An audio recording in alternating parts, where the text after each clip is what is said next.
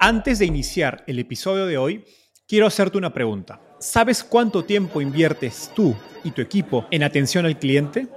En el mundo de las startups, donde cada segundo cuenta y cada cliente es importante, Zendesk se convierte en tu aliado perfecto. Es como tener un equipo de superhéroes de atención al cliente a tu disposición. Zendesk es una plataforma omnicanal que integrará todos tus canales de comunicación como WhatsApp, email y redes sociales en un solo lugar. Gestiona tickets, ofrece una gran experiencia, aumenta tus ventas, pero sobre todo Construye relaciones cercanas con tus clientes gracias a Zendesk. Como beneficio exclusivo por ser parte de la comunidad startupeable, podrás probar el CRM de Zendesk completamente gratis por 6 meses. Y si decides continuar, tendrás 15% de descuento en tu primer año de contrato. Lo mejor de todo es que Zendesk escala de acuerdo a tus necesidades. Desde la oficina prestada donde empezaste hasta la compañía global que quieres construir. Compañías globales como Slack, Shopify y Airbnb confían en Zendesk para su atención al cliente. Ahorra tiempo, dinero y mantén felices a tus clientes.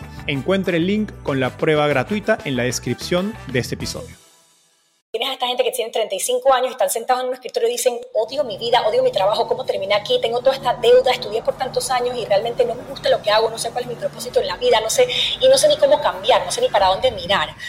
Para que eso no pase, uno puede empezar. Luego de siete años como maestra escolar, Ana Lorena Fabrega dejó su cargo para unirse a Síntesis, una escuela experimental que nació en SpaceX por solicitud de Elon Musk. Desde entonces se ha dedicado a estudiar las falencias del sistema educativo escolar. Lo que estamos haciendo ahorita mismo no está funcionando. Y a buscar soluciones innovadoras para mejorar la experiencia del aprendizaje de alumnos. Es que nosotros agarramos el producto que creó DARPA hace varios años que nosotros estamos ahora utilizando para enseñar a los niños materias. Entonces empezamos con matemáticas. Hoy Ana Lorena es emprendedora, escritora del libro titulado El juego del aprendizaje y Chief Evangelist Officer de Síntesis. En este episodio conversamos sobre las brechas entre la educación tradicional y cómo aprendemos realmente. Nos estamos matando por memorizarnos esto, por esto, por el examen, toda la ansiedad que hay para estos exámenes. ¿Cuándo yo voy a usar esto en la vida real? Además, Ana Lorena nos compartió el origen de síntesis. Elon Musk estaba muy descontento con el tipo de educación que estaban recibiendo sus hijos. Alegaba que no estamos enseñando a los niños a pensar por sí mismos, a resolver problemas, a trabajar en equipo. Y finalmente, cómo síntesis ha tomado inspiración de la industria de videojuegos. Cuando los niños están jugando un juego, ellos están aprendiendo cómo enseñarse algo nuevo. Los dejo con mi conversación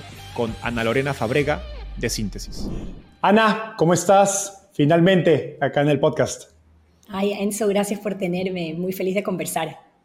Feliz, feliz. Ana, tienes un background poco común para estar trabajando en tecnología. Cuéntanos cómo llegaste al fascinante mundo de las startups y al de tecnología. Sí, mi, profesión de hecho es educadora. Yo comencé siendo maestra, que fue lo que desde pequeña tenía una ilusión por trabajar con niños y tenía una manera de explicar las cosas que, que pues a la gente le llamaba la atención, así que decidí volverme maestra. Estudié educación en Nueva York y luego trabajé en escuelas en Nueva York, en Boston y en Panamá, en escuela elemental. Y me encantaba la profesión, pero me empecé a dar cuenta de la cantidad de problemas que hay dentro del sistema de educación eh, que no permiten que profesores o que, o que pues, la gente trabajando dentro del sistema pueda realmente enfocarse en las cosas que, que valen la pena enfocarse hoy en día, ¿verdad? Seguimos usando un sistema que, que es muy antiguo, hace 200 años, y podemos hablar de eso en un rato, y realmente ya no estamos preparando a, a, los niños para el tipo de trabajo que van a tener hoy en día o preparándolos para la vida en general. Así que me di cuenta de, de, muchos problemas dentro del sistema, de lo poco que uno puede hacer como individuo para cambiar las cosas. Así que con el dolor de mi alma, después de cinco años, decidí irme del sistema en busca de oportunidades en el mundo de educación alternativa. Realmente no sabía que me iba a encontrar, eh, no tenía idea que había un mundo que todavía está creciendo y tenemos mucho por seguir construyendo, pero hay muchas alternativas fuera del sistema. empecé a conocer un montón de gente eh, trabajando en alternativas, en programas y sobre todo pues en el mundo virtual, claro. Y entre una conversación y la otra di con este grupo que me pareció que estábamos muy alineados en la manera de pensar sobre el futuro de la educación, eh, cómo se enseña a los niños, en qué enfocarse realmente y cómo repensar la educación desde first principles. Cuando salí del sistema comencé a escribir sobre todas estas cosas que vi y sobre mi propia experiencia, que también puedo conversar eh, yo creciendo. Fui a 10 escuelas diferentes en 7 países, entonces yo como estudiante pues tuve una experiencia bastante eh, compleja en diferentes eh, escuelas, más sin embargo los resultados fueron los mismos. Yo observaba lo mismo dentro de todas las escuelas y luego como, como educadora. Entonces comencé a escribir sobre esto y comencé a crear una audiencia pues en el espacio alternativo, me volví una voz en el espacio alternativo y estos muchachos me contactaron y me fascinó el producto. Me parece que pasé de estar eh, de un extremo en el sistema tradicional del Spectrum a the edge, o sea, el edge de, innovación. Primera vez que pues comencé con este término de edupreneur, que es una emprendedora en el mundo de la educación, y, pues ahí vamos, ya van tres años desde que lanzó la empresa, porque entré desde el principio con los founders, y, pues estoy bien optimista. Nuevamente tenemos mucho trabajo por hacer, y, como todo tipo de startup, 90% de chances de que things don't go right, pero la misión que tenemos siento que es muy importante, eh, algo que vale la pena tratar, y alguien lo tiene que hacer. Así que pues, pues eso es lo que estoy haciendo ahora. Me gustaría hablar un poco más de tu experiencia como educadora. Mencionaste las barreras que impiden que se hagan las cosas de manera diferente. Y siento que a veces desde la industria de tecnología, desde el mundo de los negocios, se suele criticar al sistema educativo, siento a veces con poca empatía, sin saber por qué pasan los educadores, los administradores de escuelas en su día a día. Cuéntanos un poquito más de, de, de ese día a día y porque yo sé que muchos educadores, muchos maestros quieren hacer las cosas diferentes, pero hay cosas del sistema que les impide hacerlo. Cuéntanos sobre eso yo siento que los educadores, quiero pensar que, la, gran mayoría entran a esta profesión con las mejores intenciones, quieren trabajar con niños, quieren enfocarse en lo que realmente importa, pero el sistema que está establecido de cierta manera, eh, hay mucha burocracia, hay muchos estándares, hay muchas cosas que, personas que no realmente son educadores, pero están al mando y pues eh, terminan ocurriendo cosas que, afectan mucho el día a día de los profesores y de lo que tratan de hacer, ¿verdad? Entonces, eh, todo lo que voy a comentar, y, valga, valga, la pena hacer la aclaración, no es nada contra los profesores. Nuevamente, yo vengo de, ese background. Yo pienso que el problema es algo sistémico, algo que tiene que cambiar desde la raíz. Para ser sincera, yo soy de la opinión de que uno no puede eh, reformar el sistema. Siento que es algo que viene de hace tantos años y hay tantas, tantas fuerzas que lo mueven que va a ser muy difícil que realmente vaya en una dirección y transformar al punto que los outcomes sean diferentes, ¿verdad?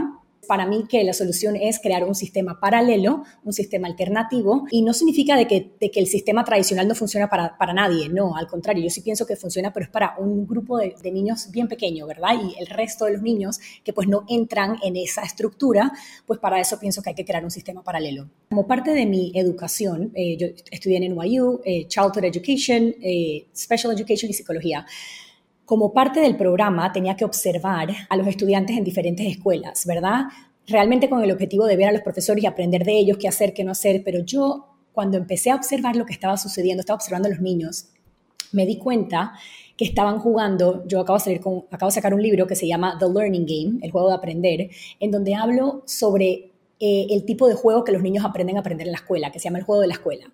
Y este juego no necesariamente se traslada al juego de la vida o al juego que realmente te hace ser o sea, en el mundo real, ¿verdad? Entonces, el juego es que los niños aprenden cómo check todas las boxes, ¿verdad? Y cuáles son el tipo de cosas que tienes que hacer para no meterte en problemas, para que le caigas bien a tu maestra, para memorizarte el contenido rápido de los lessons para pasar el examen, eh, cómo sentarte quieto, levantar la mano para tener esa, esa nota de participación y todo este tipo de cosas que hacen que tú puedas sobrevivir en este sistema que tiene muchos defectos, como lo que vamos a hablar ahora, para entonces que los niños puedan enfocarse en, donde yo alego que realmente están aprendiendo, que es cuando están fuera de la escuela, cuando están eh, siguiendo su curiosidad, cuando están explorando, cuando no están preocupados de que hay un adulto o alguien juzgándolos o que les van a dar una nota, que, que si sacan algo mal eh, o si fracasan en el proceso, que es totalmente normal, pues le va a ir en su, en su report card y va a estar ahí persiguiéndolos por el resto de su vida hasta la universidad. Yo alego que en esos momentos es cuando realmente los niños están aprendiendo. Y esto es algo que viene totalmente natural. El ser humano es diseñado para aprender, así como estamos wired desde que nacemos. El problema es que este proceso que es tan natural, de momento lo agarramos y lo ponemos en esta institución en donde tenemos todos estos parámetros y, y, de momento removemos todas las opciones, ¿verdad? Porque al principio cuando los niños nacen y yo tengo un bebé de 10 meses, yo no lo estoy obligando a aprender, yo no lo estoy, yo no él simplemente desde que se despierta hasta que se acuesta, él está todo el día explorando, él está probando cosas, se le rompe, no entiende por qué, sigue y no para. ¿Por qué? Porque eso es el proceso natural, ese es el instinto natural del ser humano. Pero cuando uno de repente remueve todas las opciones y le empiezas a decir a los niños, Así es como tú tienes que aprender. Esto es lo que vamos a aprender. No me interesan tus intereses. Eh, este es el contenido. Este es el currículo. Esta es la manera en que te voy a presentar el contenido. Y así es como te voy a, hacer para, para saber si tú sabes lo que tienes que saber. Y te voy a poner un examen. Todo este tipo de cosas hacen que esa curiosidad y ese deseo innato por querer aprender se muera y lo vamos apagando. Cuando yo empecé a notar que, o sea, yo como para poder adaptarme a todas estas escuelas, porque yo de niña, como te comenté, cada dos años me estaba mudando, siempre la niña nueva, yo tuve que aprender este juego de las escuela para poder sobrevivir, ¿verdad?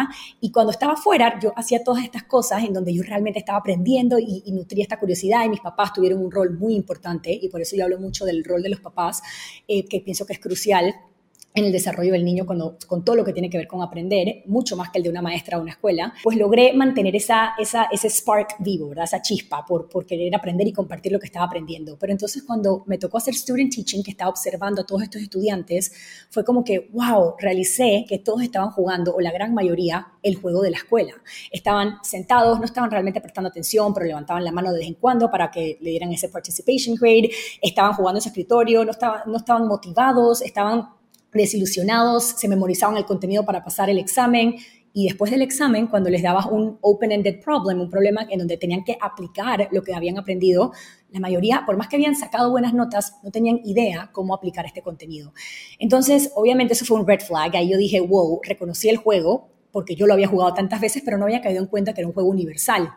Y ahí fue cuando me di cuenta en dónde estamos atrapados, ¿verdad? Seguimos enseñando de una manera bastante retrograda. Nos estamos enfocando tanto en mejorar las cosas que los niños están haciendo mal y buscar como que sus, debilidades, en vez de enfocarnos en cuáles son sus destrezas y las cosas que son realmente buenos y capitalizar en eso, ¿verdad? Porque eso no solamente los motiva, sino que salen de la escuela sabiendo en qué son buenos, a qué se quieren dedicar, qué les gustaría pasar el tiempo haciendo, más apasionados por diferentes cosas. Lo que vemos hoy en día es que muchos niños se gradúan con un montón de conocimiento que tiene un montón de fechas de expiración, ¿verdad? Porque sabemos, la data eh, demuestra que si tú no pones en práctica en los próximos 14 días lo que tú aprendes, y cuando digo poner en práctica no me refiero pasar un examen o llenar un worksheet, de eso que no, me refiero realmente a aplicar el conocimiento que estás aprendiendo a un problema en la vida real a ti se te olvida. Entonces, eh, mucho, o sea, los niños pasan tantas y tantas horas, eh, que es el momento más importante de su vida, ¿verdad? La, juventud, childhood,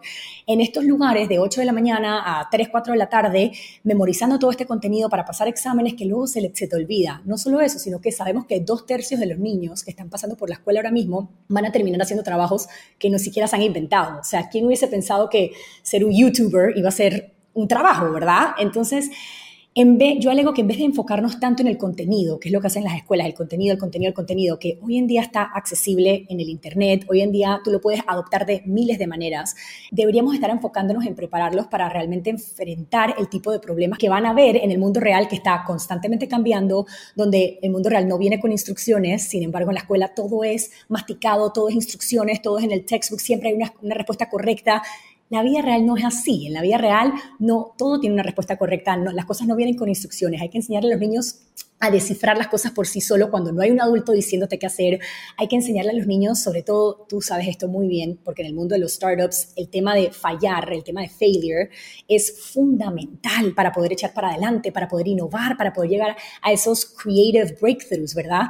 Pero si tú miras el tipo de actitud que estamos desarrollando en las escuelas cuando tiene que ver con todo este tema de fallar, es súper negativo. O sea, hemos creado una generación de niños que no quieren tomar riesgos porque saben que al momento de aprender, que es lógico que van a sacar cosas mal porque están aprendiendo, ¿verdad? Si no sacan las cosas bien, te van a poner esa, esa nota, ¿verdad? Y entonces ellos no quieren fallar, lo ven como algo negativo, no quieren, una vez que sacan, o sea, que cometen un error, en vez de aprender de esos errores, no quieren volverlos a ver. Es como que, ¿sabes?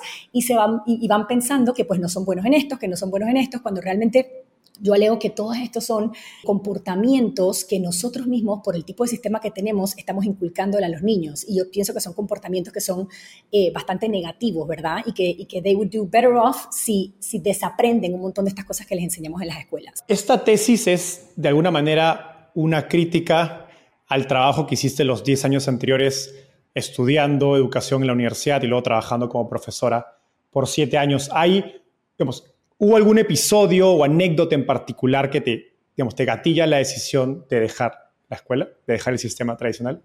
Pues cuando yo vi a, los estudiantes como parte de, mi Student Teaching Experience, ahí fue la primera vez que me disolucioné un poco, pero yo dije, ¿sabes qué? Yo voy a hacer las cosas diferentes en mi salón, ¿verdad? Y voy a poder tener un impacto en los 30 estudiantes que estoy enseñando y, cada año, etcétera. Hasta cierto punto yo traté de hacer la diferencia, yo trataba de crear un ambiente en donde mis estudiantes estaban emocionados por venir a la clase todos los días, trataba de desviarme del currículo cuando podía, porque obviamente no siempre puedes, pero para enfocarme en las cosas que ellos ya estaban interesados por aprender, ¿verdad? Porque ahí tú no necesitas buscar la manera de motivarlos. Si ya quieren aprender de algo, ya eso es es la mitad del camino recorrido. Y yo trataba de enfocarme en las cosas que yo realmente pensaba, que, que hace todo esto del aprendizaje divertido, eh, que duradero, etcétera. Pero me empecé a dar cuenta que a medida que los niños iban, por más que aprendían y tenían esta actitud en mi salón, cuando pasaban al siguiente grado y a siguientes grados, por más que tenían profesores excepcionales, veía cómo se les iba apagando esta llama y este deseo de aprender y ya no querían enfocarse en las cosas que les llamaba mucho la atención en mi salón, como escribir, matemática, lectura.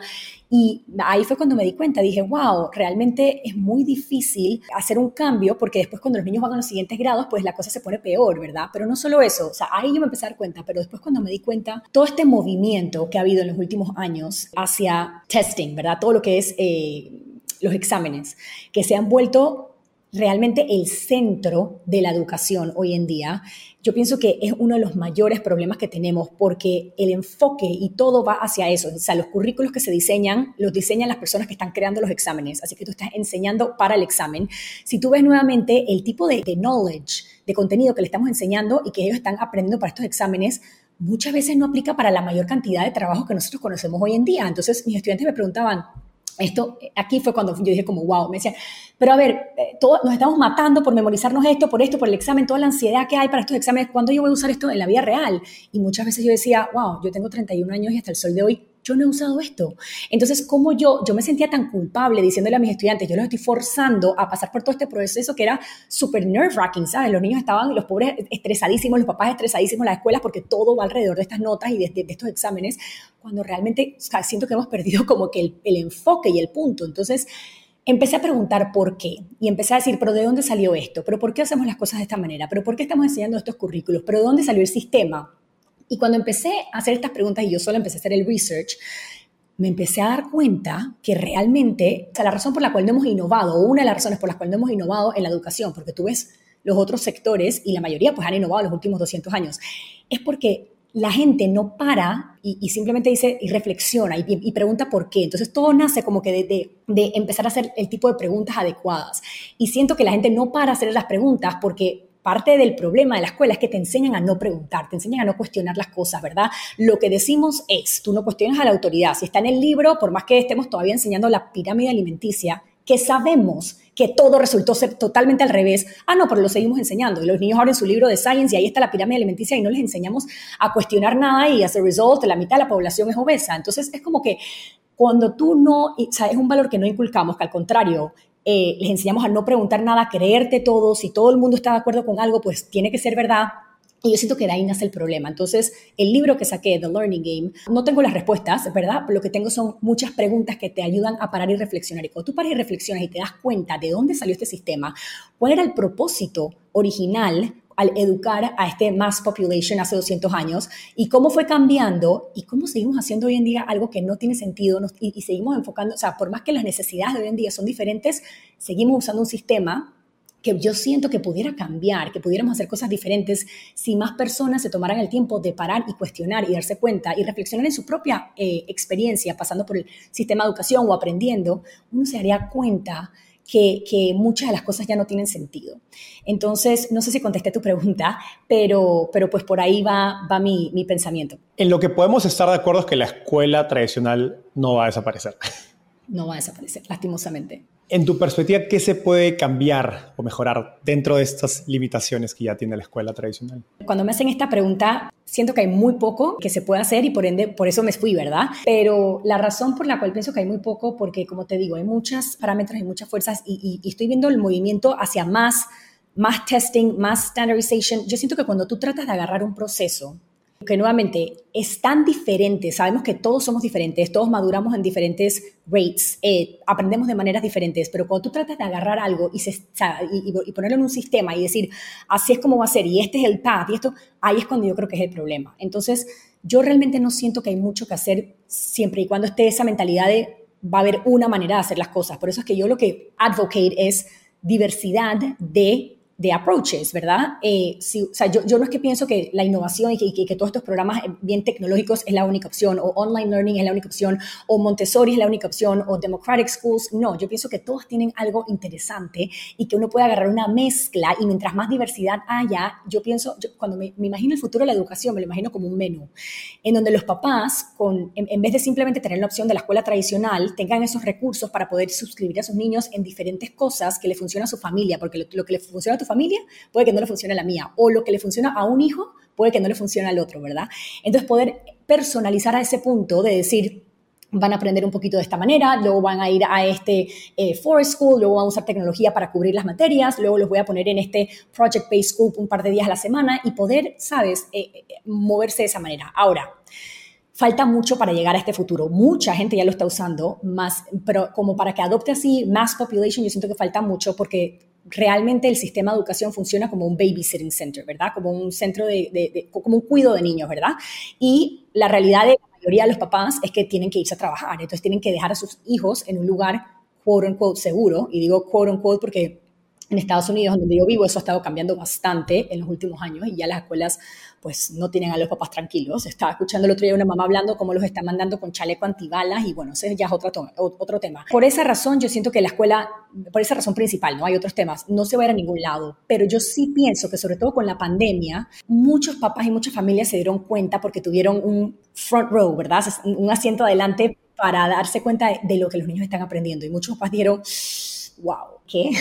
o sea, y nuevamente, obviamente, lo que vimos en la pandemia fue algo que todo el mundo estaba tratando de sobrevivir, eh, tratamos de hacer lo mejor que pudimos agarrando, tú sabes, pero lo que, o sea, no era online learning, ¿verdad? Sino que fue agarrar la escuela tradicional tal cual y ponerla online. Entonces, a ver, si los niños no estaban aprendiendo, según lo que yo alego, de la manera adecuada en un salón de clases con una maestra presente con sus compañeros, ¿qué van a estar aprendiendo ocho horas o cinco horas o lo que sea que está al frente de una computadora? Pues por supuesto que no. Real online learning es cuando tú diseñas la clase virtual con una audiencia virtual en mente, ¿verdad? Entonces, la idea es facilitar y condensar todo el proceso para que los niños no estén pegados a la, televisión o a la computadora o lo que sea por muchas horas, ¿verdad?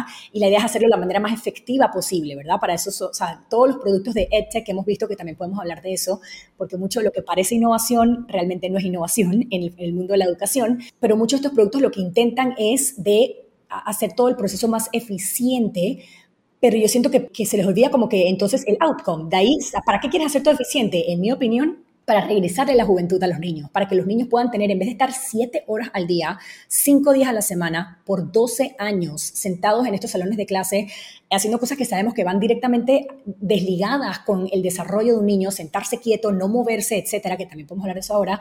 Yo pienso que con la tecnología, de la manera correcta, podemos aprender, los niños pueden estar aprendiendo en una o dos horas al día y tienen el resto del día para ser niños, para jugar, para estar en deportes, para estar con otros niños, para participar en la sociedad, en la comunidad, para, trabajar en proyectos, para hacer lo que sea que les llame la atención, ¿verdad? Y todo esto es aprendizaje. Lo que pasa es que yo siento que con el tiempo hemos, tenemos este misconception de que para aprender y que el aprendizaje pasa en la escuela.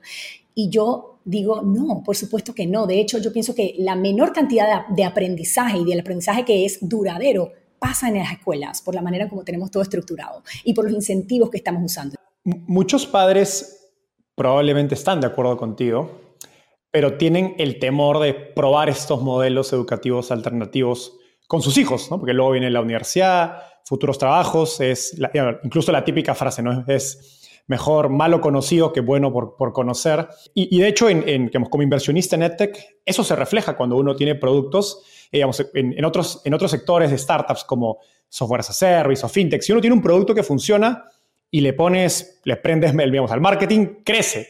En educación no es tan sencillo eso, por más que tengas millones y millones de dólares en marketing, porque hay una brecha de confianza que hacer con los padres para que digamos, adopten el producto. No, no basta con que ves un, digamos, un, TikTok o un, story en Instagram y vas a decir, ah, te voy a comprar esto para mi hijo, ¿no? Porque obviamente es tu hijo quien está quién sería el, cliente de ese producto. ¿Cómo piensas acerca de, de, esa masificación de modelos alternativos?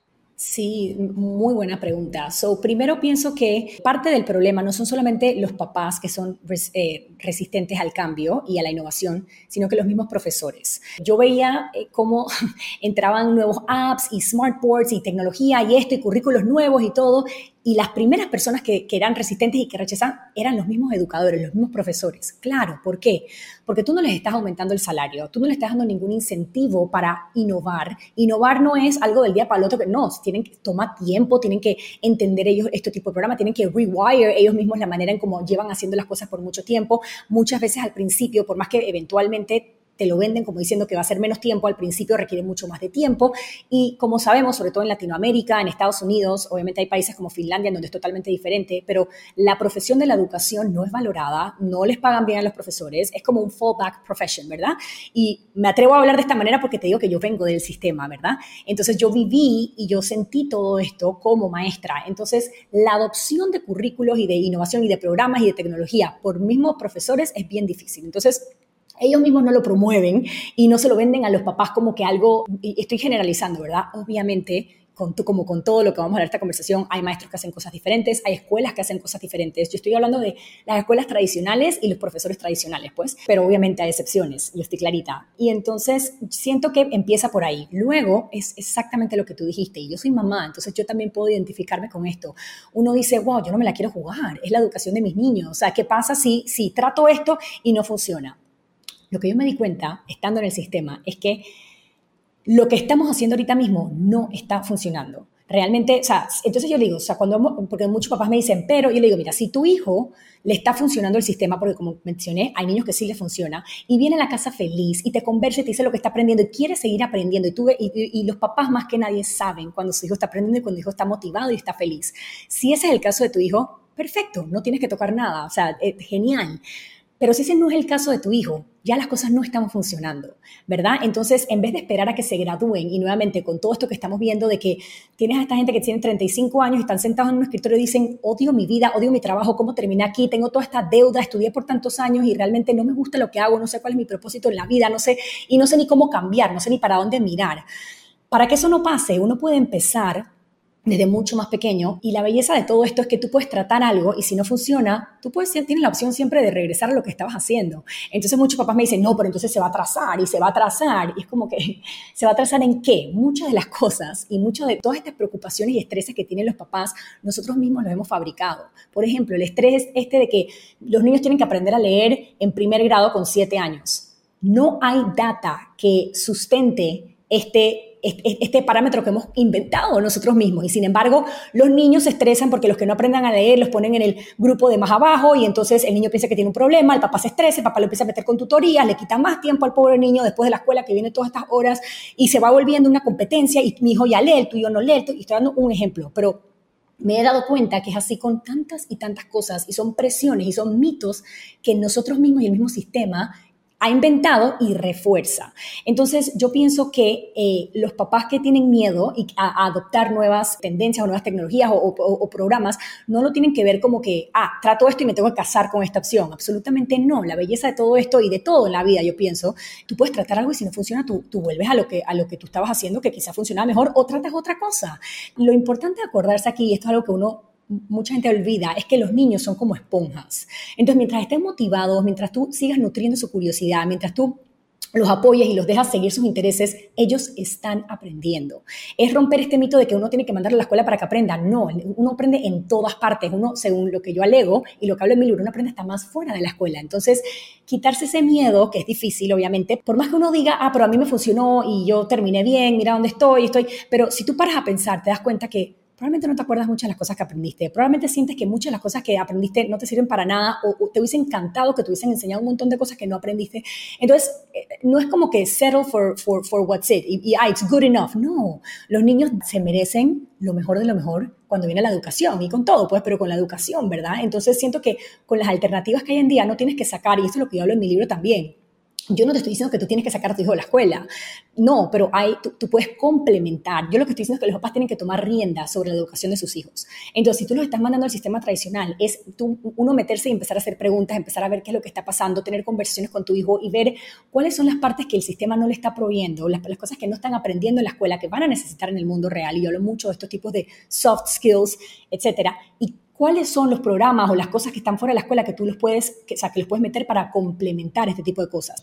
Entonces, parte de lo que yo hago es evangelizar la categoría de, de, educación alternativa para que más papás se hagan las preguntas correctas, se den cuenta de lo que hay, eh, se atrevan a tratar cosas nuevas, si no funciona, pues estas son las otras opciones, y como que empezar a pensar en la educación de una manera diferente, repensar la educación por sí mismos y en base a las necesidades de sus hijos. Me gustaría profundizar eh, ahora sí en qué hacen dentro de síntesis, la historia, la filosofía del producto, cómo se conecta con todas estas falencias que nos has eh, hablado sobre el sistema. Pero empecemos un poco por, el origen, porque Síntesis se hace famoso por ser una escuela experimental dentro de, SpaceX, bajo pedido de, digamos, de, Elon Musk, partiendo del caso de sus hijos. Cuéntanos esta historia sobre el origen de, síntesis eh, y cómo se conecta un poco con, con, las cosas que nos has contado antes. Claro, Elon Musk, igual que muchos de nosotros, estaba muy descontento con el tipo de educación que estaban recibiendo sus hijos y estaba muy preocupado. Por más que te puedes imaginar, Elon Musk tenía a sus hijos en, en quote unquote, la mejor escuela en Los Ángeles.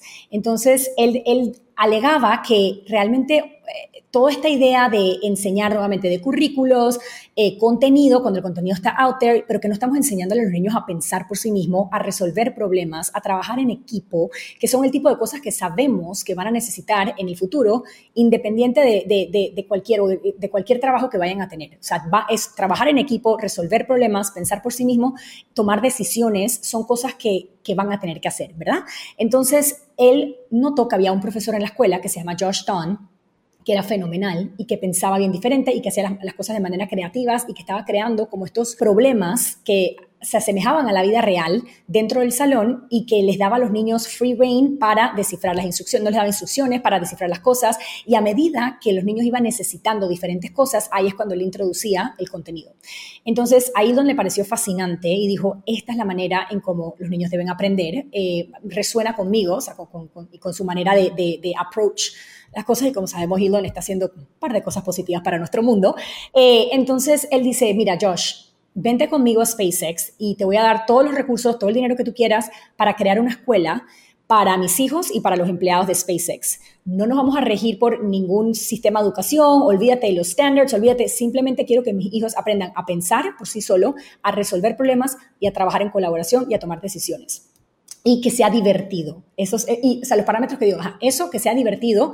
Y él dice, por ejemplo, yo no tengo que obligar a mis hijos a jugar videojuegos ellos están naturalmente interesados en eso. ¿Pero por qué? Descifremos, veamos qué, tiene o sea, qué tienen los videojuegos que nos podemos copiar para usar para el aprendizaje, ¿verdad? Porque ellos ya, los, los video game designers, saben cómo engage a los, a, a los niños y a los adultos también. Y el otro parámetro que dio es, olvídate de los grados, no hablemos de grados. Y yo esto es algo que estoy, o sea, muy de acuerdo y hablo mucho este, en mi libro y en todas estas cosas, que si te pones a pensar, ¿cuándo en la vida real tú solamente interactúas con gente de tu edad? solamente en la escuela, ¿verdad? Una manera, eh, eh, o sea, no, no, no, tiene sentido que estemos agrupando a los niños por edad, cuando sabemos que nuevamente los niños se desarrollan en diferentes, o sea, en, diferentes momentos. Entonces, un niño de 5 años que está con otro niño de 5 años pueden estar en muy diferentes niveles y en muy diferentes lugares. Entonces, tú al ponerlos en un grado y decir, ok, en segundo grado hasta aquí llegamos en matemática, tú les estás poniendo una barrera, un speed bump, ¿verdad? Un, eh, un freno. en México, un freno, un policía muerto, se dice en Panamá.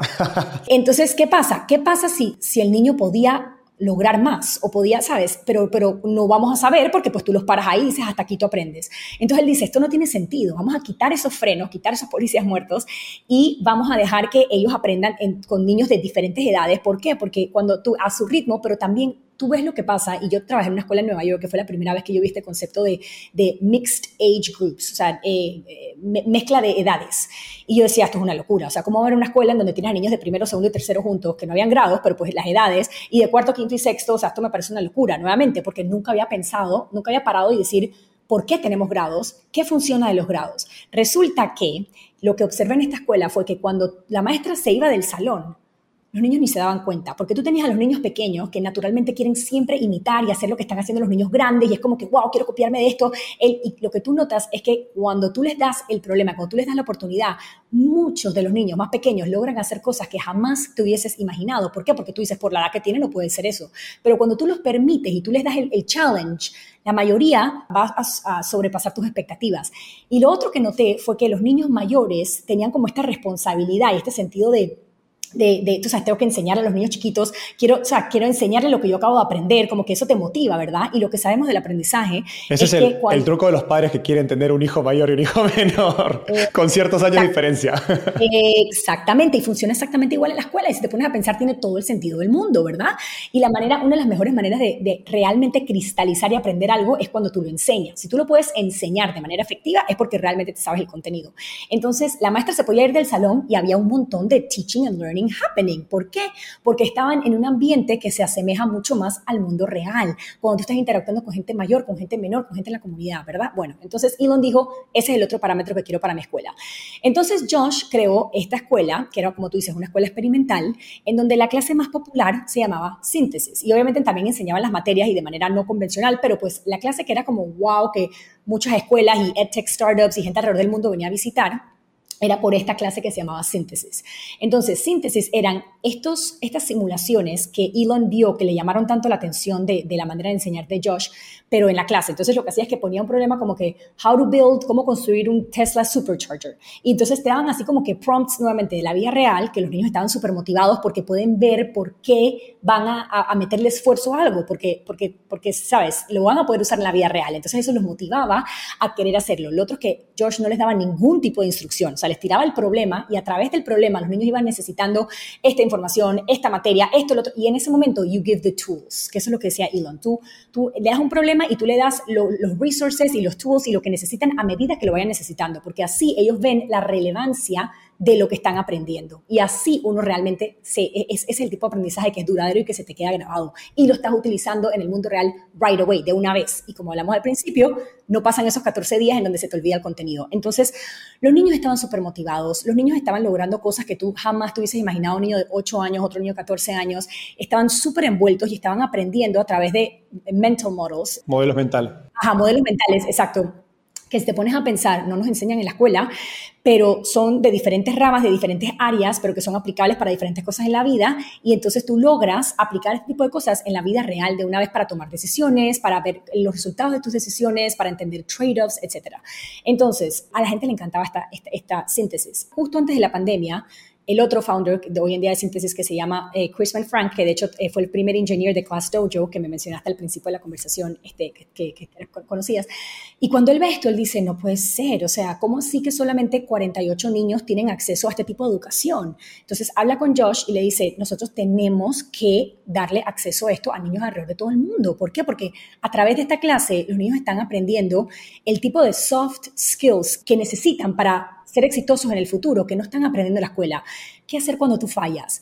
Eh, ¿Cómo levantarte y aprender de eso? ¿Cómo comunicarte de manera efectiva con gente de diferentes lugares que piensa diferente a ti? ¿Cuándo tú ser el líder? ¿Cuándo tú sentarte y escuchar? Eh, ¿Cómo hacer cuando las cosas no van de, de tu lado? ¿Cómo tomar decisiones bajo presión? Y cuando las cosas no salen bien, ¿qué haces al respecto? Todo este tipo de soft skills son tan fundamentales y la manera en que uno se vuelve bueno en esto es cuando tú tienes práctica constante, constante, no de que una vez aquí, una vez a la semana, no, no, no, constantemente, si tú estás constantemente enfrentándote a problemas, y esto es lo que pensaba Elon, si tú constantemente le estás dando a mis hijos y a estos estudiantes problemas y problemas y problemas y, y ellos tienen que ir descifrando, trabajando en equipo y competir y trabajar en equipo y competir para, entonces se van a volver excelentes by the time que se gradúan de la escuela. Y entonces ese, era, ese, ese fue como que la premisa y el punto inicial de síntesis. Entonces vamos a enseñarle a todos los niños alrededor del mundo a ser collaborative problem solvers. Entonces, lo que pasa es que con la pandemia, Josh al principio como que no estaba muy seguro, pero luego con la pandemia dice, bueno, pues dale, agarraron síntesis y lo pusieron eh, online y este, le empezaron a darle acceso a niños de diferentes países en donde ellos juegan estas simulaciones. Tenemos más de 20 simulaciones eh, que van jugando y, y, a medida que van jugando van necesitando diferentes cosas, van aprendiendo modelos mentales, van tomando decisiones y todo se queda grabado en la plataforma para que los niños vayan viendo su progreso en estas diferentes categorías de los soft skills. Los niños súper motivados y ahí fue cuando, hice, cuando estaban haciendo el beta testing session, me invitan para, para ver el producto. Ellos me estaban siguiendo, o sea, yo estaba escribiendo, tenía un newsletter y Chris Mann, que es el CEO, me estaba siguiendo y dice, tú hablas de, o sea, todo lo que tú hablas del futuro de la educación y el tipo de skills que los niños necesitan y, y, la motivación, etcétera, yo siento que es lo que estamos haciendo. Te invito a que veas una sesión y me cuentas qué tal. Mira, yo me uní a esa sesión y yo salí con los pelos parados. Yo no podía creer el calibre y el nivel de conversaciones que estaban teniendo los niños, el tipo de problemas que estaban resolviendo a la edad que tenían, la manera en cómo estaban colaborando con otros niños de diferentes países. Increíble las conversaciones tan ricas porque era como niños de India, de Panamá, de Singapur, de Corea, de Estados Unidos. Entonces te expone a, toda esta manera de pensar que tú como niño estás bien limitado a la demográfica de tu, de tu escuela, ¿verdad? Y los niños suelen ser muy similares a ti, etcétera. Y aquí por primera vez es como que no, y los niños constantemente estaban siendo estrellados con su sloppy thinking y fallaban y, era, y se frustraban y era como, ok, pero ¿qué hago? Ok, entonces they were figuring things out y, y tenían esta actitud de, tú me puedes dar lo que sea y por más que yo no tenga idea qué es, yo lo puedo descifrar. Y algo que suena tan sencillo y tan simple, pero es tan poderoso. Esa actitud es lo que requieren la gente que, que es suceso, los startups, ¿verdad? esa actitud de, de, yo no sé, pero yo lo puedo descifrar. Yo, yo, por más que no, no me sé este contenido, yo sé lo que tengo que hacer para aprender. Ellos sabían cómo aprender para ellos mismos aprender. Entonces, me pareció formidable. Eh, me encantó nuevamente la manera en que ellos, la visión que ellos tenían por la educación. Nos alineamos muchísimo y pues ellos necesitaban una voz en el espacio de educación alternativa que pudiera comunicarle y hablarle al mundo sobre este, sobre este producto que estábamos creando.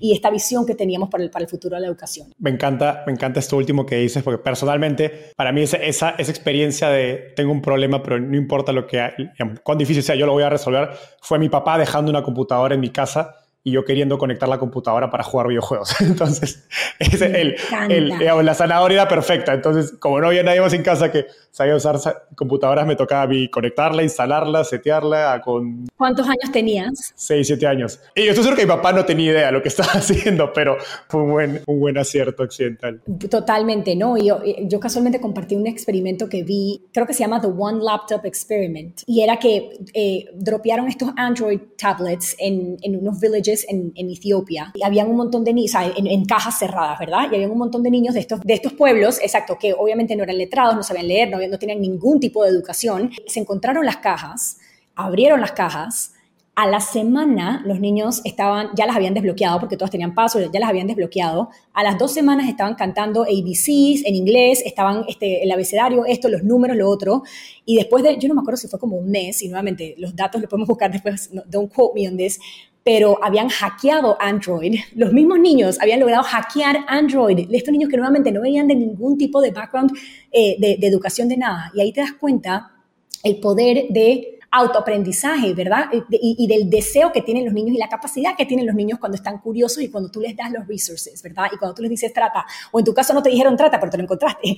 Entonces, eh, pues, pues es esta misma premisa. Nosotros todos los productos que vamos sacando en síntesis vienen de la premisa de que los niños pueden hacer mucho más de lo que nosotros creemos y que los niños realmente eh, quieren challenges, como digo challenges, como eh, retos. cosas difíciles, retos, esa es la palabra, me encanta. Hablando más de, digamos, de esta filosofía de producto que tiene síntesis, eh, cuando uno ve las clases de síntesis, nos parece que los niños están en un videojuego, como, como has descrito, desde la emoción, incluso cómo se ve la interfaz eh, en la computadora. ¿Qué ideas han traído, digamos, de la creación de videojuegos al producto de síntesis? Cuando me fui al sistema de educación y yo tenía también todos estos misconceptions que la mayoría de los papás tienen, las mismas preocupaciones que la mayoría de los papás tienen, que realmente no han, no, no, han como eh, explorado un poco más allá eh, de este tema de los videojuegos. Pero cuando yo me salí del sistema de educación y yo estaba explorando, investigando, etcétera, y de momento empecé a observar a niños jugando videojuegos, me empecé a dar cuenta que muchas de estas destrezas y estos skills que, yo hablo que no estamos enseñando en el sistema de educación, los niños están aprendiendo a raíz de los juegos. Eso fue una de las cosas que me di cuenta. Por ejemplo, este tema que hemos hablado de la importancia de aprender a fallar, de querer fallar y de entender que fallar es parte del proceso de aprendizaje, parte fundamental y que uno tiene que aprender y cómo aprender de tus errores, etcétera, y no estar desincentivado, sino lo contrario, decir como que, ah, cuando tú ves a un niño jugando un videojuego, tú ves que ellos fallan cien mil veces y dicen, oh, falló otra vez, déjame tratar otra vez, ay, falló otra vez, déjame tratar. Y siguen tratando y siguen tratando hasta que finalmente llegan al siguiente nivel. Entonces fracasan y dicen, déjame ver, ¿qué fue lo que saqué mal para, ok, qué es lo que tengo que hacer diferente la próxima vez para, para, para no volver a caer el mismo error? Todo esto es literalmente el mismo proceso que uno necesita para aprender. Este, entonces aprenden a manejar el, el, tema del fallo y de, los, y de los errores de una manera muy saludable. Entonces, esa fue la primera vez que yo dije, wow, esto está súper interesante, déjame ver qué más puedo aprender de esto. Después me di cuenta que cuando los niños están jugando videojuegos hay un montón de destrezas que aprenden como pensamiento crítico, colaboración, comunicación, eh, que van aprendiendo a, través de los juegos y que son aplicables al mundo real, no se transfieren automáticamente. Y por eso es que yo pienso que los papás tienen que interesarse en el videojuego de sus niños y ayudarlos porque a través de conversaciones, a través de reflexión, los niños sí logran extrapolar lo que están aprendiendo en los videojuegos y aplicarlo en la vida real. Pero nuevamente es muy importante tener ese proceso de reflexión y más o menos una guía y un mentor, que eso es lo que hacemos en síntesis, ¿verdad? Los niños están jugando un montón de estas simulaciones, este es el primer producto, porque tenemos otro producto que podemos hablar ahora. Y nosotros luego tenemos mentores, etcétera, que los ayudamos entonces a ver qué tipo de cosas aprendieron o, sacaron mal, etcétera, en, en estos juegos que aplican a la vida real y cómo lo pueden ir aplicando. Entonces ahí es cuando la magia pasa. Y lo otro que me di cuenta fue que cuando los niños están jugando un juego, ellos están ellos están aprendiendo cómo enseñarse algo nuevo. Es de, vuelta a esto que hablamos de, no sé sobre esto, pero yo puedo aprender si juego varias veces. Entonces es esta determinación y esta manera de que no necesito otro adulto para yo enseñarme diferentes cosas. Yo lo puedo aprender solo a través de un juego. Y para mí eso es, eso, el, autoaprendizaje que lo hablamos hace un rato es súper importante. Es algo que yo que no fomentamos en la escuela. En la escuela les enseñamos a los niños a recargarse mucho de los profesores y, de, y del textbook y etcétera, en vez de empoderarlos a ellos mismos liderar y manejar su propio aprendizaje. Entonces, esas son parte de las cosas que empecé a notar y resulta que esas son el mismo, las mismas cosas que estamos utilizando y estamos metiendo en los juegos. Ahora, muchos papás dicen, pero entonces es como jugar un videojuego y no, porque nosotros diseñamos, nosotros tenemos en mente las destrezas que queremos que los niños desarrollen y decimos, ok, ahora, ¿qué tipo de juego queremos crear para que los niños desarrollen estas destrezas? Y entonces vamos cambiando los juegos constantemente. O sea, los niños pueden jugar el mismo juego, pero nunca se va a sentir igual porque vamos cambiando las reglas, vamos cambiando los parámetros, vamos cambiando todo a propósito, porque acuérdate que lo que hablé antes, que le queremos dar práctica en descifrar las cosas, en fallar, en, en comunicación, en todos estos soft skills, porque mientras más y más practican en resolver problemas en colaboración y competir, mejor se van a volver en estos. Entonces, nuestro punto con todo esto es agarrar los mejores elementos de video game design y utilizarlos para darles a los niños práctica constante, porque es como un instrumento, ¿verdad? el instrumento, mientras tú más practicas, pues mejor te vuelves. Para darles prácticas constante en este tipo de destrezas que creemos que las escuelas pues no se están enfocando. Hay un factor interesante en lo que mencionaste al inicio sobre los videojuegos, que es el nivel de dificultad. ¿no? Yo, sí soy bastante gamer y en mi experiencia jugando videojuegos, creo que lo, que hacen los mejores videojuegos, los videojuegos más adictivos, es que calibran muy bien el nivel de dificultad. Porque si son muy difícil, uno se frustra y lo deja simplemente. Si es muy fácil, te aburres. Entonces es ese, digamos, como hay, este concepto de, zona de proximity. Zone of proximity, sí, sí, sí que básicamente te habla de pues, estar, digamos, retarte o darte, eh, eh, claro, retos, problemas alrededor de lo que sabes, no, no, no muy lejos ni, ni, mucho antes. ¿Cómo piensan acerca, digamos, de, la personalización en síntesis? Dado también que tienes grupos, ¿no? Igual no, es, un, no es un, un videojuego de, digamos, de un solo jugador. Eso es muy interesante. Y de hecho yo tengo un, capítulo entero en el libro que habla sobre la confusión y el poder de la confusión. Y es exactamente lo que estabas hablando, lo que nos hemos dado cuenta y a través de los videojuegos nos hemos dado cuenta de esto, es que eh, tiene que haber un nivel de dificultad. Y esto es algo que los, video, o sea, que, que los que diseñan los videojuegos entienden muy bien y que yo alego que los que diseñan los currículos de las escuelas no parecen entender, que es que los niños no quieren algo fácil. Si es fácil, se aburren y no lo siguen tratando. Los niños les gusta lo complejo y les gusta tener que que, requiera, tú sabes, de, atención de su parte y, esforzarse, etcétera, por más que nosotros hemos pensado a través de los años que no, que a los niños no les gusta eso y que son unos vagos, etcétera. No, lo que pasa es que en la escuela el nivel de dificultad, el nivel de motivación y todo está skewed. Pero bueno, en síntesis específicamente en los juegos, nosotros sí elevamos un poco más de lo, ponte tú que en la zona de proximidad sería un poquito más elevado al punto, no al punto de frustración, aunque a veces sí lo llevamos hasta el punto de frustración, porque sí hemos visto que hay una línea en donde hay veces cuando tú los empujas un poquito más de lo que they break down, pero entonces aprenden a manejar esos, e, esos sentimientos cuando las cosas no salen de su manera, cuando no, porque nosotros no queremos que siempre saquen las cosas bien, porque entonces no están aprendiendo de qué pasa cuando las cosas no salen bien, ¿verdad? Nosotros sí les queremos tirar adversidad porque nosotros creemos, y esto es lo que también hablo mucho en mi libro y hablo mucho en todo lo que escribo, este concepto de la antifragilidad, que es que uno tiene, los niños son antifrágiles por naturaleza. Uno piensa, no, no, no, son bien frágiles, pero el, el trabajo de, de uno como papá y como educador es cultivar esa antifragilidad ¿Cómo? Exponiéndolos a adversidad, exponiéndolos a problemas, exponiéndolos a tristeza, exponiéndolos a cosas difíciles. ¿Por qué? Porque todas estas cosas son cosas que vienen en la vida y que los niños van a enfrentar tarde o temprano.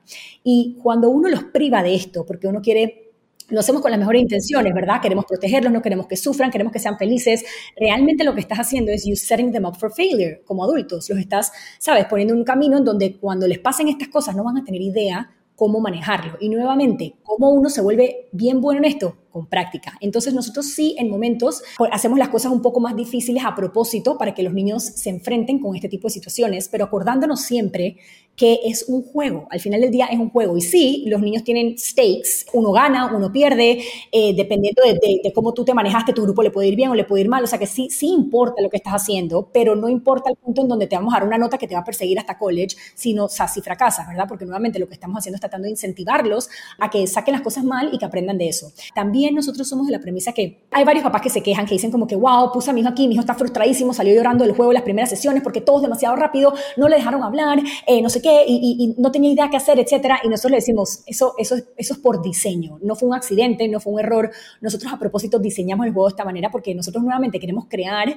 y queremos darles práctica a los niños en algo que realmente los vuelva más fuertes. Entonces, que aprendan que no, no, no, siempre las cosas van a ser como tú quieres, que tú sabes, hay veces que, que sí, las cosas van súper rápido, que tú tienes que tomar decisiones y que si no lo logras esta vez, si tú sigues viniendo, si tú lo sigues haciendo, eventualmente tú sí lo vas a poder hacer a ese nivel. Vas a estar con niños que están más avanzados que tú y otros que, que, que, que, pues no han llegado ahí todavía. Y nuevamente, todo esto es preparándote para la vida real porque así es como uno opera en la vida real. Originalmente habían adultos en todas las sesiones, pero después nos empezamos a dar cuenta que realmente esto hacía que los niños rápidamente, maestra, ¿qué pasa? Como que, eh, que adopten nuevamente este comportamiento que vemos en los salones de clase. Nosotros no, nosotros queríamos que eh, los niños aprendan a hacerlo por sí solos. Entonces ahora no removimos a los adultos de la ecuación, ya no hay profesores, sino que los niños pueden spin off their own games. Y lo que hacemos es que tenemos un montón de monitores, de personas que están monitoreando los juegos en invisible mode, o sea que los niños no te pueden ver, pero entonces estamos viendo los chats porque obviamente los niños están conversando y también están hablando por chat, de que estén hablando de manera apropiada, de que pues ningún niño que se fue al baño por media hora, entonces su equipo no sabe qué hacer, pues estamos monitoreando todo este tipo de cosas. Si hay un conflicto que realmente los niños no pueden descifrar, pues entonces ahí el adulto aparece, pero tratamos de que realmente se sienta como que los niños están tomando el volante de su aprendizaje. Pensamos que esa es la manera en que, en que más efectivo es este programa. Si bien es online, como has mencionado, Síntesis tiene pues, este rol de monitores o facilitadores, como que pueden saltar ¿no? a, ayudar a los chicos. Desde una perspectiva de, producto y negocio, ¿cómo piensan acerca de cuán escalable es Síntesis? ¿no? Con, con, obviamente con esta visión de, imagino que lo que a ustedes les gustaría no es pues ayudar a, no sé, miles de niños, sino poder llegar a cientos de miles o millones. Claro que sí. Bueno, de hecho, nuestro primary bottleneck, el principal cuello de botella. Ajá, cuello de botella, exacto, no sé si se traducía igual, era el tema de los profesores. Hay que tener cierta mentalidad para poder facilitar este tipo de aprendizaje. Los profesores tenemos la tendencia, por la manera en cómo hemos sido entrenados, de querer siempre saltar y ayudar o decir qué hacer o, o dar lecciones o dar esto, no solo los profesores, todos creo. Todos, claro, claro, pero sobre todo los profesores, porque estamos acostumbrados a hacer the set and stage, ¿verdad? Te paras y yo soy el que estoy impartiendo el cómo Entonces nos costaba mucho desentrenar, pongámoslo de esa manera, a las personas que querían trabajar con nosotros. Habían ciertos que pues sí entendían el concepto y eran buenísimos, intervenían cuando tenían que intervenir a través de preguntas, no les decían qué hacer, pero muchos no lo lograban porque están wired de esa manera y es muy difícil pues cambiar eso tan rápido. Entonces ese era un tema. Y el otro tema es, pues, la, escalabilidad, obviamente. Es, mientras más adultos tienes, pues, más salario tienes que estar pagando a toda esta. Y, es, el human component era lo más, lo que, o sea, lo más caro que teníamos de todo.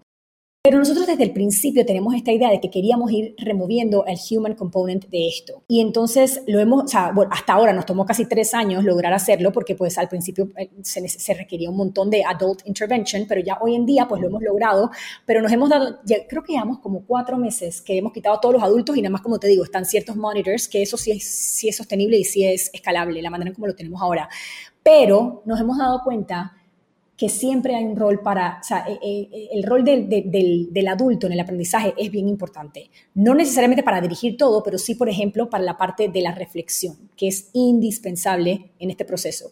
Entonces, estamos viendo cómo ahora eh, incluimos nuevamente a los adultos, pero como mentores, y en vez de que sea después de cada sesión, después que cada niño tenga a un mentor, que se, sea, que se comparten, pues, pero que, se puedan reunir, no sé si una vez a la semana, una vez cada dos semanas, o sea, todos estamos viendo, que logre ver el dashboard de los estudiantes y ver todo lo que está pasando, todos los skills que están aprendiendo, dónde estaban hace un mes, dónde están ahora, tenemos clips de cada niño individual eh, a través de los juegos en donde están haciendo algo y se los mandamos a los papás para que los papás vean cómo están comunicando, cómo resolvieron un problema, cómo reaccionaron cuando las cosas no fueron their way, cómo, todo este tipo de cosas lo grabamos a través de videitos. Entonces los niños pueden ver esos videos, pero los ayuda muchísimo si los ven con un mentor, que no sean sus papás, sino que una persona externa que los ayude entonces a consolidar todo esto que están aprendiendo, a ponerlo en perspectiva y a saber cómo aplicarlo a la vida real. Ahí es donde estamos ahora. Obviamente esto lo hace un poco menos escalable desde el punto de vista de esa, pero estamos viendo porque sí pensamos que hay una manera y realmente nosotros ante todo estamos buscando hacer algo que funcione y algo que beneficie a los niños mucho más que una compañía, un business y que le vaya súper bien y que, sabes, nosotros obviamente queremos que nos vaya bien y obviamente estamos tratando de hacer todo esto, pero, pero, pero sin olvidarnos de realmente nuestro norte, lo que importa y el tipo de outcome que queremos. Y por eso mismo va de la mano con el tema de los assessments. Mucha gente nos dice, pero ¿cómo, cómo tú sabes qué tipo de exámenes, cómo, cómo tú sabes que los niños están aprendiendo? Y nosotros estamos trabajando, llevamos tres años tratando de ver porque sí sabemos que es importante tener alguna manera de assess para ver si, qué, o qué están aprendiendo los niños y cómo y para poder mejorar, etcétera. Y keep track of it para que ellos puedan accesar en un futuro y poder decir, mira, aprendí todo esto en síntesis, etcétera. Pero no queremos caer en la trampa que han caído el sistema de educación en donde todo gira alrededor de esto y es muy fácil caer ahí, ¿verdad? Entonces estamos siendo muy cuidadosos de cómo lo hacemos, nos está quizá trazando un poco en el término de cuán rápido vamos, pero nuevamente nosotros estamos muy conscientes que queremos hacer las cosas de manera ética, de manera bien y, sin perder el norte de que el propósito es que los niños aprendan estas cosas de manera que les dure y de manera que lo disfruten y que el propósito sea aprender por el, por el arte de aprender. Hay humanos detrás, así que disrupción rápida como suele venderse en el mundo startup de blitzscaling, es difícil hacerlo en educación, como habíamos hablado antes. Estabas contando un poco la evolución del rol del, tutor, del facilitador dentro de Síntesis. Sé que también han, lanzado un, tutor de inteligencia artificial, eh, pero no, me quiero meter tanto ese detalle, sino quiero ir un poquito pensando en el futuro, ¿no? en un mundo de tutores de inteligencia artificial, en un mundo donde programas como Síntesis logran hacer que el rol del profesor, el facilitador, sea más escalable ¿Cómo crees que se va a ver el rol del profesor en ese futuro? Pues este es un tema fascinante que yo realmente, como, como, como te digo, yo venía de un punto de una profesora, de una educadora, entonces cuando yo escuchaba todo esto de, y, y, y que, Síntesis me estaba hablando de, nuestro nuevo producto, ya, o ya con las simulaciones que se llaman Teams, estamos cubriendo todos los soft skills, pero ahora, ¿cómo hacemos para, si queremos realmente crear un sistema paralelo, sea, tenemos que también enseñar, obviamente, los hardcore academics, como eh, eh, escribir, eh, la lectura, biología, química, matemática, todo, exacto. Entonces, ¿cómo podemos hacer esto de manera escalable y de manera efectiva? Entonces, de aquí nace todo este concepto del digital tutor, que hay muchas otras empresas haciéndolo. Y yo cuando lo escuché por primera vez dije, ok, nosotros sabemos que la mejor manera de aprender desde los años de Aristóteles, que es Alexander the Great, que tenía Aristóteles, es one-on-one tutoring, ¿verdad? Y eso es el holy grail de la educación tecnológica, ¿verdad? Es como que cómo podemos usar la tecnología para que los niños todos puedan tener su propio one-on-one tutor, ¿verdad? Sabemos de que... Es el, el, el dos sigma. Pero exacto, pero, pero pues sabemos que es la manera que realmente tú o sea, llegas al punto de excelencia de la manera más efectiva. Pero ¿cómo uno hace para que todos los niños alrededor del mundo tengan un tutor personal? Es imposible. Ahora con la tecnología, pero cuando yo empecé a escuchar la primera vez, yo me asusté porque yo dije, espérate, pero eh, eh, el rol del, del humano es súper importante. O sea, uno, tiene, uno como estudiante, seas niño o adulto, tú tienes que saber que hay un adulto que le importa detrás de, de lo que sea, que, o sea, que quiere que tú aprendas, etcétera. Como que la parte, la, la conexión es muy importante. Entonces yo estaba como que escéptica, yo decía, mm, yo no sé, pero la manera en como nosotros estamos haciendo que es bastante diferente y sé que no quieres que entre totalmente en detalles, pero yo siento que vale la pena hablar un poco sobre lo que vamos a poder hacer en este futuro, es que nosotros agarramos, y no te voy a dar todo el background de cómo llegamos, este, pero es un producto que creó DARPA hace varios años, que nosotros paired up con ellos y utilizamos este producto que ellos crearon para entrenar a, a, a estudiantes para el IT, que en 16 semanas they were able to outperform a Navy SEAL experts que habían estado en la industria por 10 años. Entonces, esta tecnología que es increíble la estamos ahora utilizando para enseñarle a los niños materias. Entonces, empezamos con matemática. Y lo que hicimos fue que encontramos al mejor profesor de matemática, se llama Dr. James Stanton, que tiene un PhD de Princeton de matemática, es el embajador de matemática en Estados Unidos, uno de los del board, ha escrito 26 libros de matemática, etc. Aparte de ser un experto en el contenido, es muy buen profesor y ama el arte de enseñar, la manera en cómo te da retroalimentación, la manera en cómo te echa las historias, la manera en cómo conecta las diferentes cosas, te hace las preguntas para que tú llegues a la respuesta sin, sin darte el mismo la respuesta, etc. Hemos logrado, lo hemos grabado por más de 200 horas y hemos logrado capturar toda la esencia de este profesor, todo ese elemento humano que yo estaba asustada porque decía, con este futuro de AI, a un punto en donde tú sientes realmente cuando estás usando este tutor, que tú estás aprendiendo de Dr. Tanton. Es impresionante, o sea, te tira chistes, te tira memes, te dice, ya vengo, voy al baño. Y lo que nos dicen los papás es, wow, o sea, han creado algo que realmente mi hijo jura, no, no, no hay manera de convencerlo que esto es una tecnología, él jura que hay un profesor ahí detrás. Y si tú lo tratas, que lo puedes tratar for free en synthesis.com slash tutor, te enseña, creo que hay un free demo lesson de, de binary numbers eh, tú realmente sientes que hay un humano detrás de eso. Y nuevamente, este es el principio. Acabamos de lanzar el producto hace, tres o cuatro meses, pero llevamos trabajándolo over year. Pero tú te puedes imaginar a dónde vamos a llegar en par de años cuando sigamos agregando, estamos empezando con matemática, pero la idea es cubrir todos los STEM subjects y luego cubrir todas las materias. Pero lo increíble de esto y la razón por la cual me metí a detalles es porque una de mis frustraciones mayores como maestra era que cuando me llegaban los estudiantes, muchos tenían lagunas de cosas que no habían aprendido bien de grados anteriores y que pues nunca lograron catch up y esto es muy común y tú sigues yendo y sigues yendo hasta el punto en donde pues ya matemática se pone tan difícil que como no pudiste catch up con estas cosas, pues ya no, pues no, no es lo mismo y, y, no te gusta matemática, etcétera. Entonces, Ahora, yo, yo tenía esta frustración porque yo veía a estos estudiantes, pero yo no me podía sentar con cada estudiante por, hasta que el estudiante aprendiera las cosas que no había aprendido porque yo tenía que avanzar, tenía que cubrir el currículo, tenía otros 30 estudiantes, tenía estudiantes que estaban avanzados y no podía parar la clase. Ahora, con algo como estos tutores digitales, son infinitamente pacientes, se pueden quedar contigo hasta que tú alcances a todas estas lagunitas que no entendías, ya tú puedes llegar ahí y se queda contigo hasta que tú lo aprendas. De la manera, es adaptive, al punto, no como estos apps que usamos, que yo usaba con maestra, que usé un montón de apps que eran adaptive, pero no, no, esto es adaptive de que se acuerdan las historias, que conversan los ejemplos de tu hermano, de esto, o sea, es una cosa impresionante, que, que esa es la parte del human element que te cuento. Entonces, la manera en cómo te da el feedback, nuevamente, es tan personalizado, pero tan gentil y tan que, le está enseñando a los niños a, en vez de no quiero hacer más, es, ok, quiero seguir, quiero seguir. Y no usamos todos estos elementos de gaming que son como que de puntos y esto que sabemos que cuando se ponen las cosas difíciles eso ya no funciona porque son extrinsic rewards. ¿Cómo se dice eso? Eh, es externo, incentivos extrínsecos que, con el, que funcionan al principio, pero a largo plazo no. Y entonces los niños están aprendiendo porque realmente están entendiendo matemática por primera vez, porque se sienten que pueden utilizarlo de una vez, es todo práctico. Así que nada, cuento largo corto, eh, estamos creando algo que me parece que es impresionante, me siento muy optimista porque imagínate un futuro en donde los niños estén aprendiendo todas las materias, los hardcore academics, a través de un digital tutor de este tipo, en una o dos horas al día, o sea, máximo, los niños van a tener el resto del día para entonces hacer lo que hablamos al principio de la conversación, poder eh, hacer síntesis y, tener esta parte de collaborative problem solving, poder hacer lo que les da la gana, poderse meter a, lo, que, uno quiera, eh, socializar con otros niños, meterse a Forest School, Montessori, lo que tú quieras, pero eh, me parece que es una manera de utilizar el tiempo de los niños de, de, mucha mejor manera, más productiva y, y de regresarles la juventud, que es algo que siento que con el sistema que tenemos se lo hemos robado. Ana, me encanta estos, digamos, los dos productos que ha creado Síntesis, los he visto, he probado uno de ellos, me parece impresionante.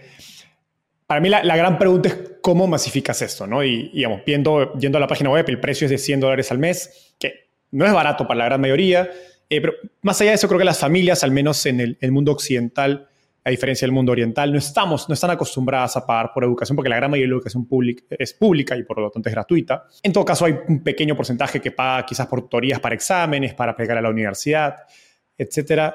¿Cómo, digamos, en, qué medida están atendiendo una necesidad existente versus educando, creando un mercado, educando al mercado eh, y digamos, pensando en cómo esto se puede llevar a, pues a masificar?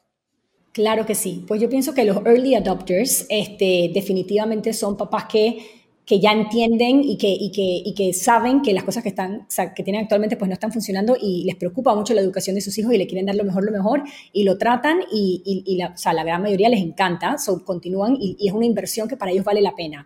Yo siento que como tú dices, para muchos papás que ahorita mismo tienen un montón de su plato, pues quizá ahorita mismo no pueden hacer esa inversión, pero en un futuro, cuando realmente tengamos los dos productos tan, o sea, tan solidified que logre ser un reemplazo para el sistema de educación y una manera en que los niños aprendan de mejor manera todo lo que están aprendiendo en el sistema, yo siento que 100 dólares no va a ser nada. O sea, los papás van a decir con los ojos cerrados, esto vale la pena, cuando vean los resultados, cuando vean la motivación de los niños, cómo están aprendiendo, etcétera. Eso es una cosa.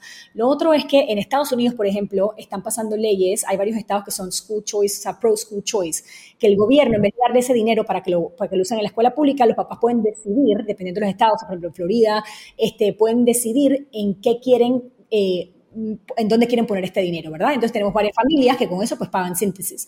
Obviamente nosotros estamos empezando con un high price tipo Tesla, o sea, a medida que estamos creando el producto pues necesitamos hacerlo de esa manera, ¿verdad? Y sabemos que al hacerlo de esa manera estamos targeting certain demographic y sabemos, estamos claritos de eso, pero la idea es que a medida que este producto se siga expandiendo y que sigamos, o sea, y que, y que, pasen los años y que sigamos creando este producto y que se solidifique, pues vamos a bajar el precio porque el punto siempre va a ser y nuestro goal siempre va a ser darle acceso a la mayor cantidad de niños a través del mundo. También está el tema que eh, la educación es cara, ¿me entiendes? Entonces, en muchos lugares, y la, y la educación pública no es buena, en muchos lugares que los papás tienen que invertir en educación privada, pues en los países, ¿sabes?, más pobres y más remotos, etcétera, eventualmente todo va a estar interconnected. Todo el mundo va a tener internet, o sea, eventualmente hasta, los, eh, hasta en estos villages de Etiopía que estamos hablando al principio, que están metidos en, hasta, va, a haber internet en todas partes. Entonces, realmente esta, eh, eh, yo pienso que esto de tener un tablet o tener acceso a una computadora va a ser algo mucho más mainstream mucho más común. Y con ese acceso, pagar una mensualidad para tener acceso a este tipo de educación, siento que va a ser mucho más viable. Nuevamente, estoy hablando de un futuro lejano. Y yo pienso que otro mercado que tenemos, nos, han estado contactando este, diferentes países, y governments de países que les interesaría que, por ejemplo, síntesis sea una materia dentro de las escuelas, eh, que eso es algo que pues ahora estamos viendo, obviamente nuestro, estamos súper enfocados en, en, build an amazing product, pero eventualmente pues sabemos de que por ahí hay un interés este, y que por más que estaremos entrando al sistema educativo, que no es lo ideal, nosotros queremos nuevamente ayudar y si, esto es algo que va a estar ayudando a los niños que no pueden salir del sistema educativo, pues estamos on board. Y también el tema del tutor digital es algo que pues no necesariamente creemos que va a entrar a escuelas, hay otros tutores digitales que sí están entrando a escuelas, creo que el de Khan Academy está entrando a escuelas, este, pero pues yo siento que va a ser esta opción de sacar a tus hijos de la escuela para hacer algo diferente, mucho más viable, o los que no los pueden sacar, pero, pero entienden la importancia y ven los resultados de los niños que lo están usando, van a decir, vale la pena invertir este dinero, que nuevamente en un futuro queremos disminuirlo bastante. Ana, llegamos al final de la entrevista. Una última pregunta. Si viajamos 15, 20 años al futuro y te pones un sombrero de, digamos, de ridículo, casi loco, ¿cómo se ve digamos, la versión más extraordinaria de, síntesis? Bueno, de síntesis te voy a hablar, o te voy a hablar de, la educación, o sea, porque, porque síntesis como parte de esto, pero realmente yo me imagino un futuro en donde, nuevamente, regresando al, principio de nuestra conversación, que los papás logren eh, que hayan tantas opciones y, y tantos viable options que los papás logren realmente primero que todo, romper el paradigma de que mi hijo tiene que estar en la escuela siete horas para aprender y entender de que, de que uno, o sea, hay mucho mejores maneras de hacerlo y mucho más efectivas y menos tiempo y que puedan agarrar de estas diferentes cosas para entonces crear una educación que es mucho más personalizada. Eh, yo lo veo con, por ejemplo, el Synthesis AI Tutor para cubrir las materias en algún momento del día cuando tu hijo desee aprender y entonces que el resto del día pueda o sea, porque obviamente las materias, o sea, el AI Tutor es individual y bueno, Synthesis Teams es en grupo, pero no hay nada como la interacción en persona. Entonces, que tengan el resto del día para entonces poder estar con otros niños en persona, ya sea en after schools o en diferentes deportes o lo que sea, pero haciendo cosas pues en el mundo real y en persona, así como yo me lo imagino y, veo, veo Synthesis cubriendo la parte esta de problem solving, que es tan importante, de, de, de, collaborative problem solving, y la parte esta de la hardcore academics, pero entonces hay espacio para todos los otros eh, alternatives out there para que los niños aprendan este, sobre las otras cosas que no están cubriendo estas dos. Ana, eso fue todo por hoy. Ha sido un gustazo conversar. He aprendido un montón sobre educación. Gracias por esta clase maestra. Un gustazo conversar contigo y nos vemos en un próximo episodio.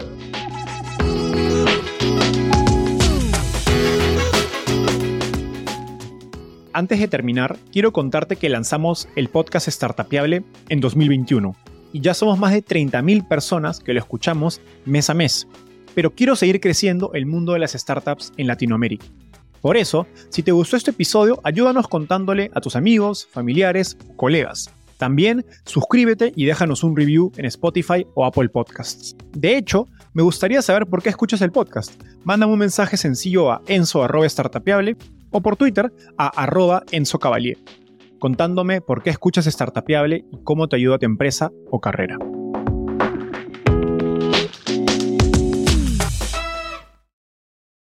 Este es un podcast producido por Explora.